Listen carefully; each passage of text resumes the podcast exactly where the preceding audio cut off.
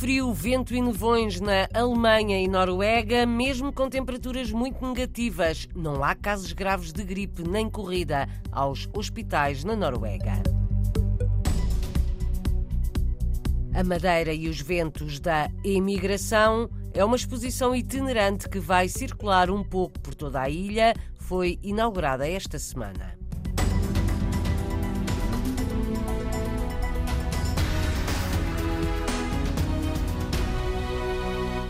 Portugueses no estrangeiro voltam a eleger quatro deputados para a Assembleia da República nas próximas eleições a 10 de março. A Comissão Nacional de Eleições divulgou hoje o mapa com o número de deputados a eleger para o Parlamento e a sua distribuição por círculos eleitorais. Na Europa, são perto de 940 mil os portugueses recenseados elegem dois deputados para o Parlamento Português. Fora da Europa, são perto de 610 mil os eleitores, também elegem dois deputados em Portugal. As eleições legislativas antecipadas vão realizar-se a 10 de março. No total serão eleitos 230 deputados. Antes, há eleições regionais nos Açores, a 4 de fevereiro. Há mais de 100 locais no estrangeiro para o voto antecipado. No entanto,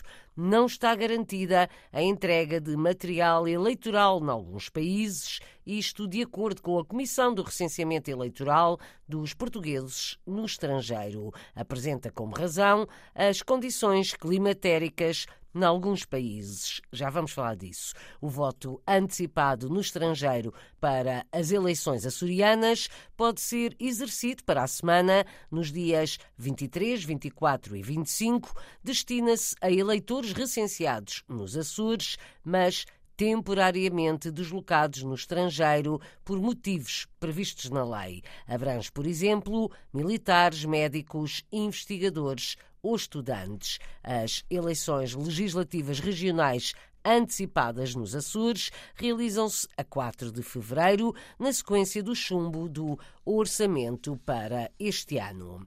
Fortes nevões e chuvas geladas na Alemanha levaram hoje ao cancelamento de centenas de voos e ligações de comboio. Houve também muitos acidentes nas estradas e muitas escolas encerradas. Também na Noruega, o aeroporto de Oslo esteve temporariamente encerrado e também foram suspensas algumas ligações de comboio. Nas últimas semanas, as temperaturas baixaram ainda mais do que é habitual, mesmo assim.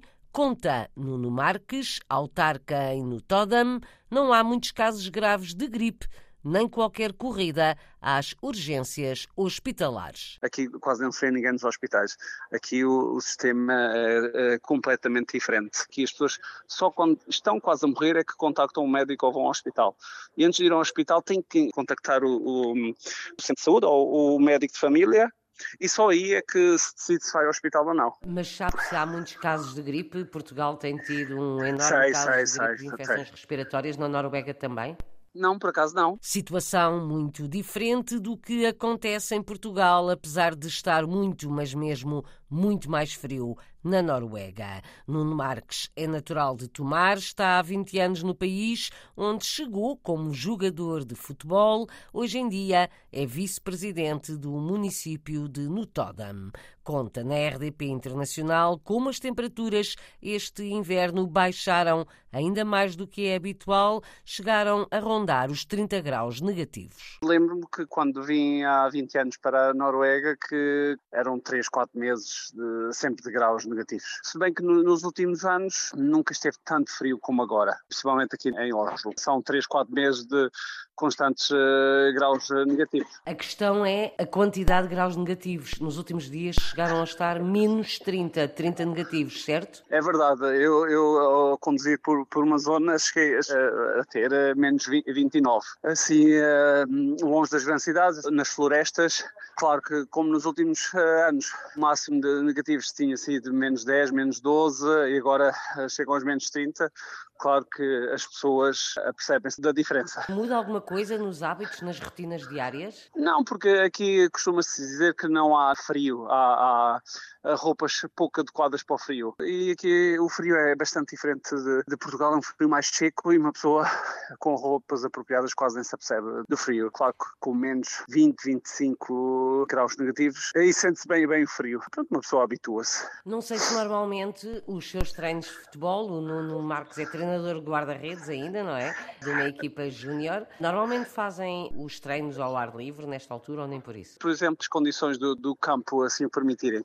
Geralmente agora os, os, campos de futebol modernos eh, têm aquecimento, mas às vezes uh, demora vários dias a aquecer e se estiver, por exemplo, menos 15 graus, não é aconselhável a treinar, a treinar uh, fora. Portanto, mas digamos que são 4, 5 dias por ano que costuma estar muito, muito frio e que não, não há condições para, para treinar no exterior. Quando chega a casa, quando sai de casa, tem sempre que abrir caminho pela neve? Bem, se, se são estradas municipais e, e estradas regionais, mesmo as nacionais, são, são as câmaras e, os serviços que, limpam estradas, mas agora as, as estradas privadas são as, as, próprias pessoas. Quando cheguei de Portugal, tive duas horas a tirar a neve em frente à minha casa, pronto, já, já esperava de, da neve ter-se acumulado durante os 12 dias que tive, tive em Portugal. Tenho sempre umas horas de trabalho para, para tirar a neve para poder entrar em casa.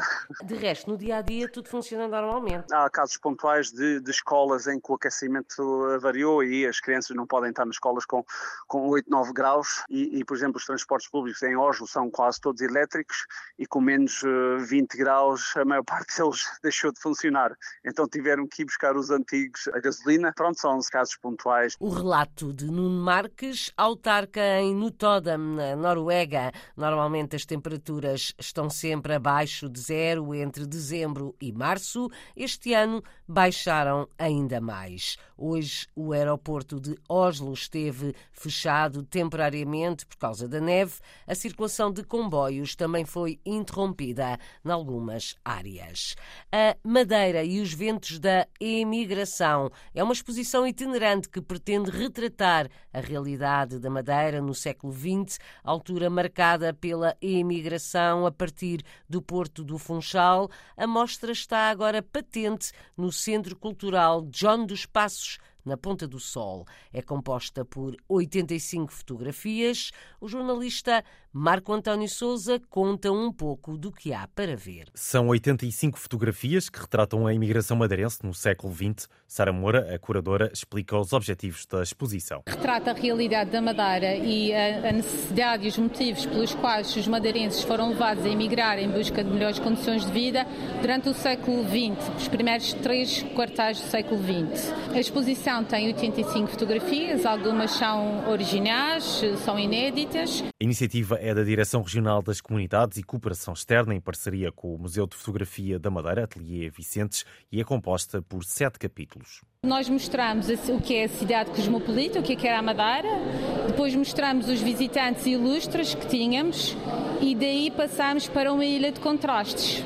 Portanto, o fosso entre ricos e pobres era imenso e este foi o motor, no fundo, para a imigração de muitos madeirenses. A exposição vai estar patente na Ponta do Sol até 23 de fevereiro. Célia Pessegueiro, a Presidente da Câmara, realça a importância da iniciativa passar pelo Conselho, uma terra de imigração. Uma oportunidade de reavivar a memória. Uh, muitas das pessoas que, algumas delas já aqui estão, foram convidadas para a inauguração desta exposição, que viveram estes momentos da, da imigração, da saída da, da, ilha por barco. Aliás, a saída da Ponta do Sol também já era por barco, carregando malas, eh, memórias, os poucos pertences que tinham e muita esperança para ir à procura de uma vida melhor. A Madeira e os eventos da imigração, exposição itinerante que vai estar exposta um pouco por toda a ilha após o Conselho da Ponta do Sol, vai estar patente no Fórum Machico. Até 23 de fevereiro, a mostra vai estar patente no Centro Cultural John dos Passos, na Ponta do Sol,